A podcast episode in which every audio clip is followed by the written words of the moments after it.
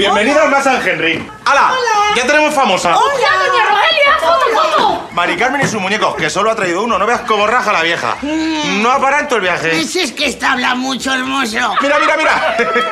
Perdona, me has dicho que esto es... Hacía décadas que los españoles conocían a Doña Rogelia, pero esta fue una de sus últimas, si no la última, apariciones públicas junto a quien le daba vida, María del Carmen Martínez Villaseñor Barrasa.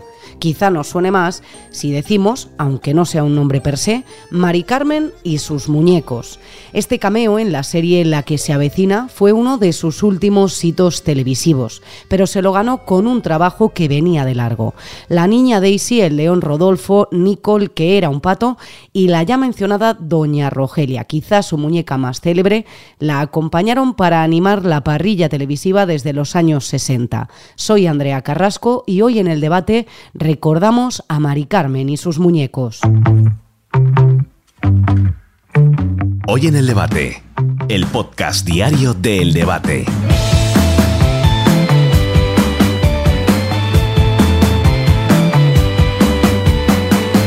El, el piloto eh, tiene que encenderse y estamos en el aire. Me cago en la leche, joder. Y sin piloto. Pero... ¡Me cago en la leche! Ya pues estén sacando el rosario de su... Pues yo recuerdo de haberla visto en la televisión, me pareció que todos los comentarios de Doña Rogelia pues tenían su gracia. Guardo un gratísimo recuerdo, sí hombre, ha sido durante muchos años, eh, era muy asidua en televisión y la verdad que no tengo más que recuerdos buenos. Yo de Doña Rogelia me acuerdo de, como eh, de verla en la tele, que nos, con el muñeco, ¿cómo era? Poncho, Monchito, no me acuerdo. Bueno, el muñeco que era un, un chico. Y guardo muy buen recuerdo. Pues me acuerdo de pequeño me- que me hacía mucha gracia Doña Rogelia por sus comentarios y bueno, se la va a echar de menos. Pues era una señora de entrada muy lista, así que la guardaré recuerdo porque fue una tía muy, muy puntal en la, en la historia de, de los cómicos de España. Esperemos que alguien pueda ocupar su puesto, aunque es algo difícil. Mis muñecos están más vivos que yo, decía Mari Carmen. En el debate nuestro compañero Ángel Navarro ha salido a la calle y sí, todos recuerdan a la cascarrabias de Doña Rogelia, a pesar de que fue la última en llegar y completar esa terna de muñecos que nos enseñaba en televisión. A los 80 años ha fallecido Mari Carmen en su residencia de Tenerife y sin Mari Carmen las voces de estos personajes también se apagan.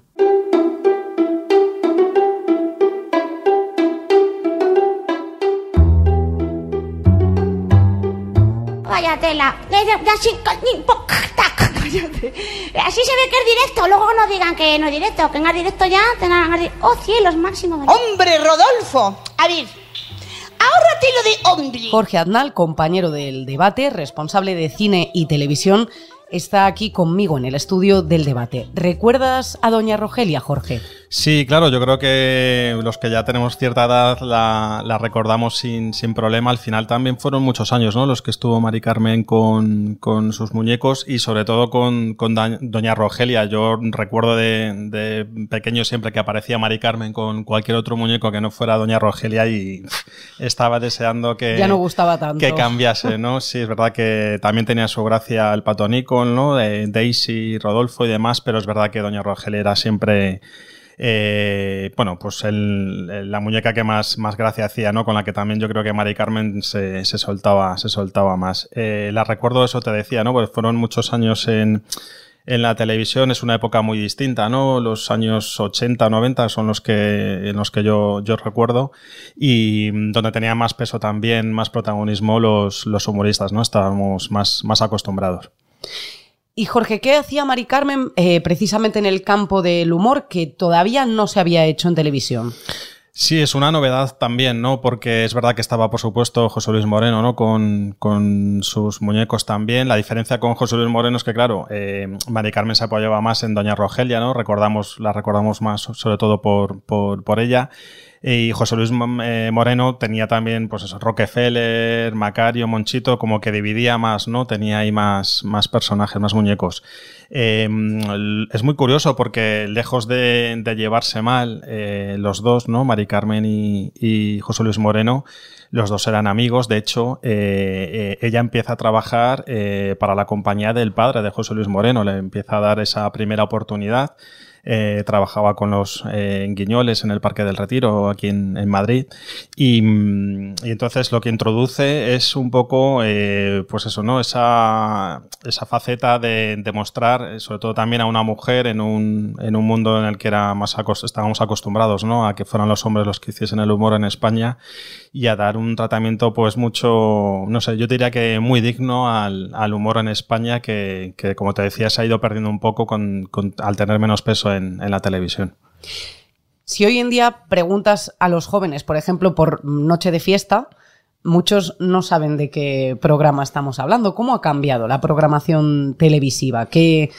Porque quizá a día de hoy Noche de Fiesta no tendría cabida en, una parrilla televisiva. Seguro, sí, pero es que además en muchos programas también tenían ese hueco para, para el humor, ¿no? En el 1, 2, 3, Mari Carmen salía también en, en el 1, 2, 3, en, muchos programas, sobre todo de los fines de semana, era una forma también de reunir a la familia y mm, de que fueran apareciendo por ahí pues un humorista tras otro. Ahora cuesta muchísimo ver eso. Eh, son, se cuentan con los dedos de una mano eh, los programas que tienen humor, ya no te digo los que sean específicamente de humor, ¿no?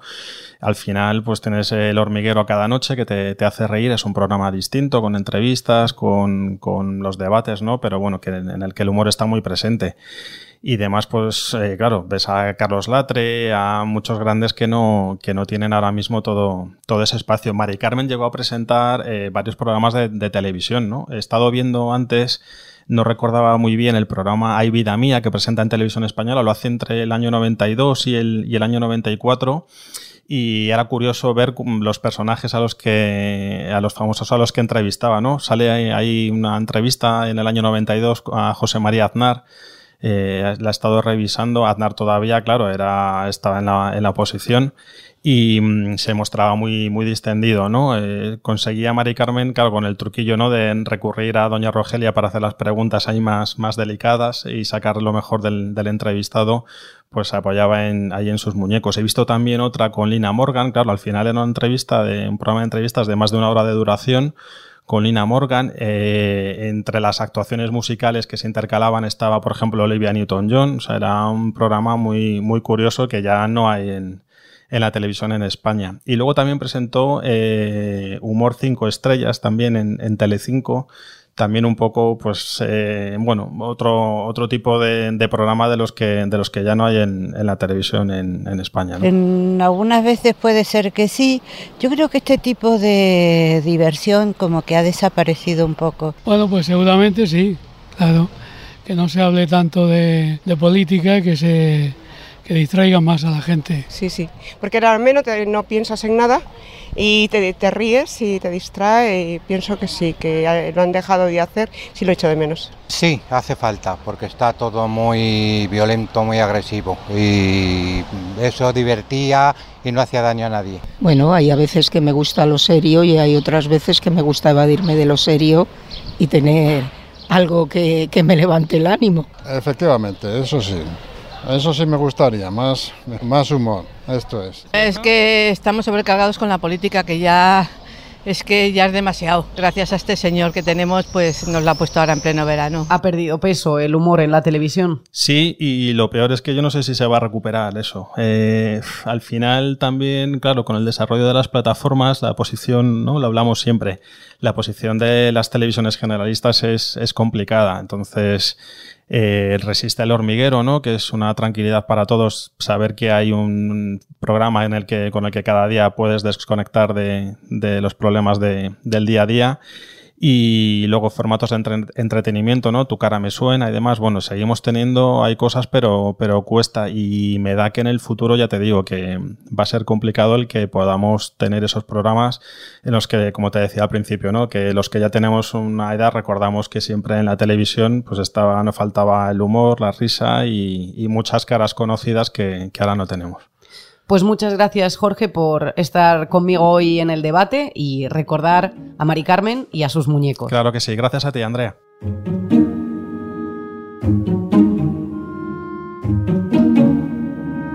A mi entender, gente como Mari Carmen es un poco la luz que hace soportable esta pesada y a veces asquerosa realidad. A mediados de los años 70 llegaba a debutar a Madrid Pedro Ruiz y entre quienes le acogieron estaba ella, estaba Mari Carmen. Entablaron una buena amistad que perduró hasta hoy. Este jueves, cuando se conocía la noticia del fallecimiento de Carmen, Pedro compartía en Twitter unas palabras para Mari Carmen. Irrepetible genio, pasión e identidad. Hoy en el debate, Pedro Ruiz. Rodolfo, Alejandro me ha preguntado mucho por ti. Pero como no tienes teléfono portátil, no te puede llamar. No. Y me ha mandado una carta, pero se me ha perdido por el camino. Así que el beso te lo doy yo. Me basta, me sobra, ¿Eh? me enternece, ¿Te ha me deslumbra. Recuerdo ese día y los anteriores y posteriores. Eh, Mari Carmen era muy generosa en la consideración de los demás. Y yo que soy un tipo raro, tipo raro no lo digo ni por escaso ni por mejor que otros, sino que me gusta mucho variar de contenidos y paso de la literatura a la poesía y, al, y al, deporte en algún momento de mi vida y a las parodias y al teatro en serio, bla, bla, bla. Eso ella lo asumía muy bien porque tenía la mentalidad muy abierta. En otros casos ocurre con más con más cuidado. Yo ayer cuando me cuando me enteré de la noticia, que me llamó un compañero vuestro de Telemadrid, me quedé seco y me quedé seco porque eh, ya te digo, me, me, echaba en falta a mí me echaba en cuenta el no haber ido al cumpleaños. No pude físicamente, pero ahora lo lamento mucho más.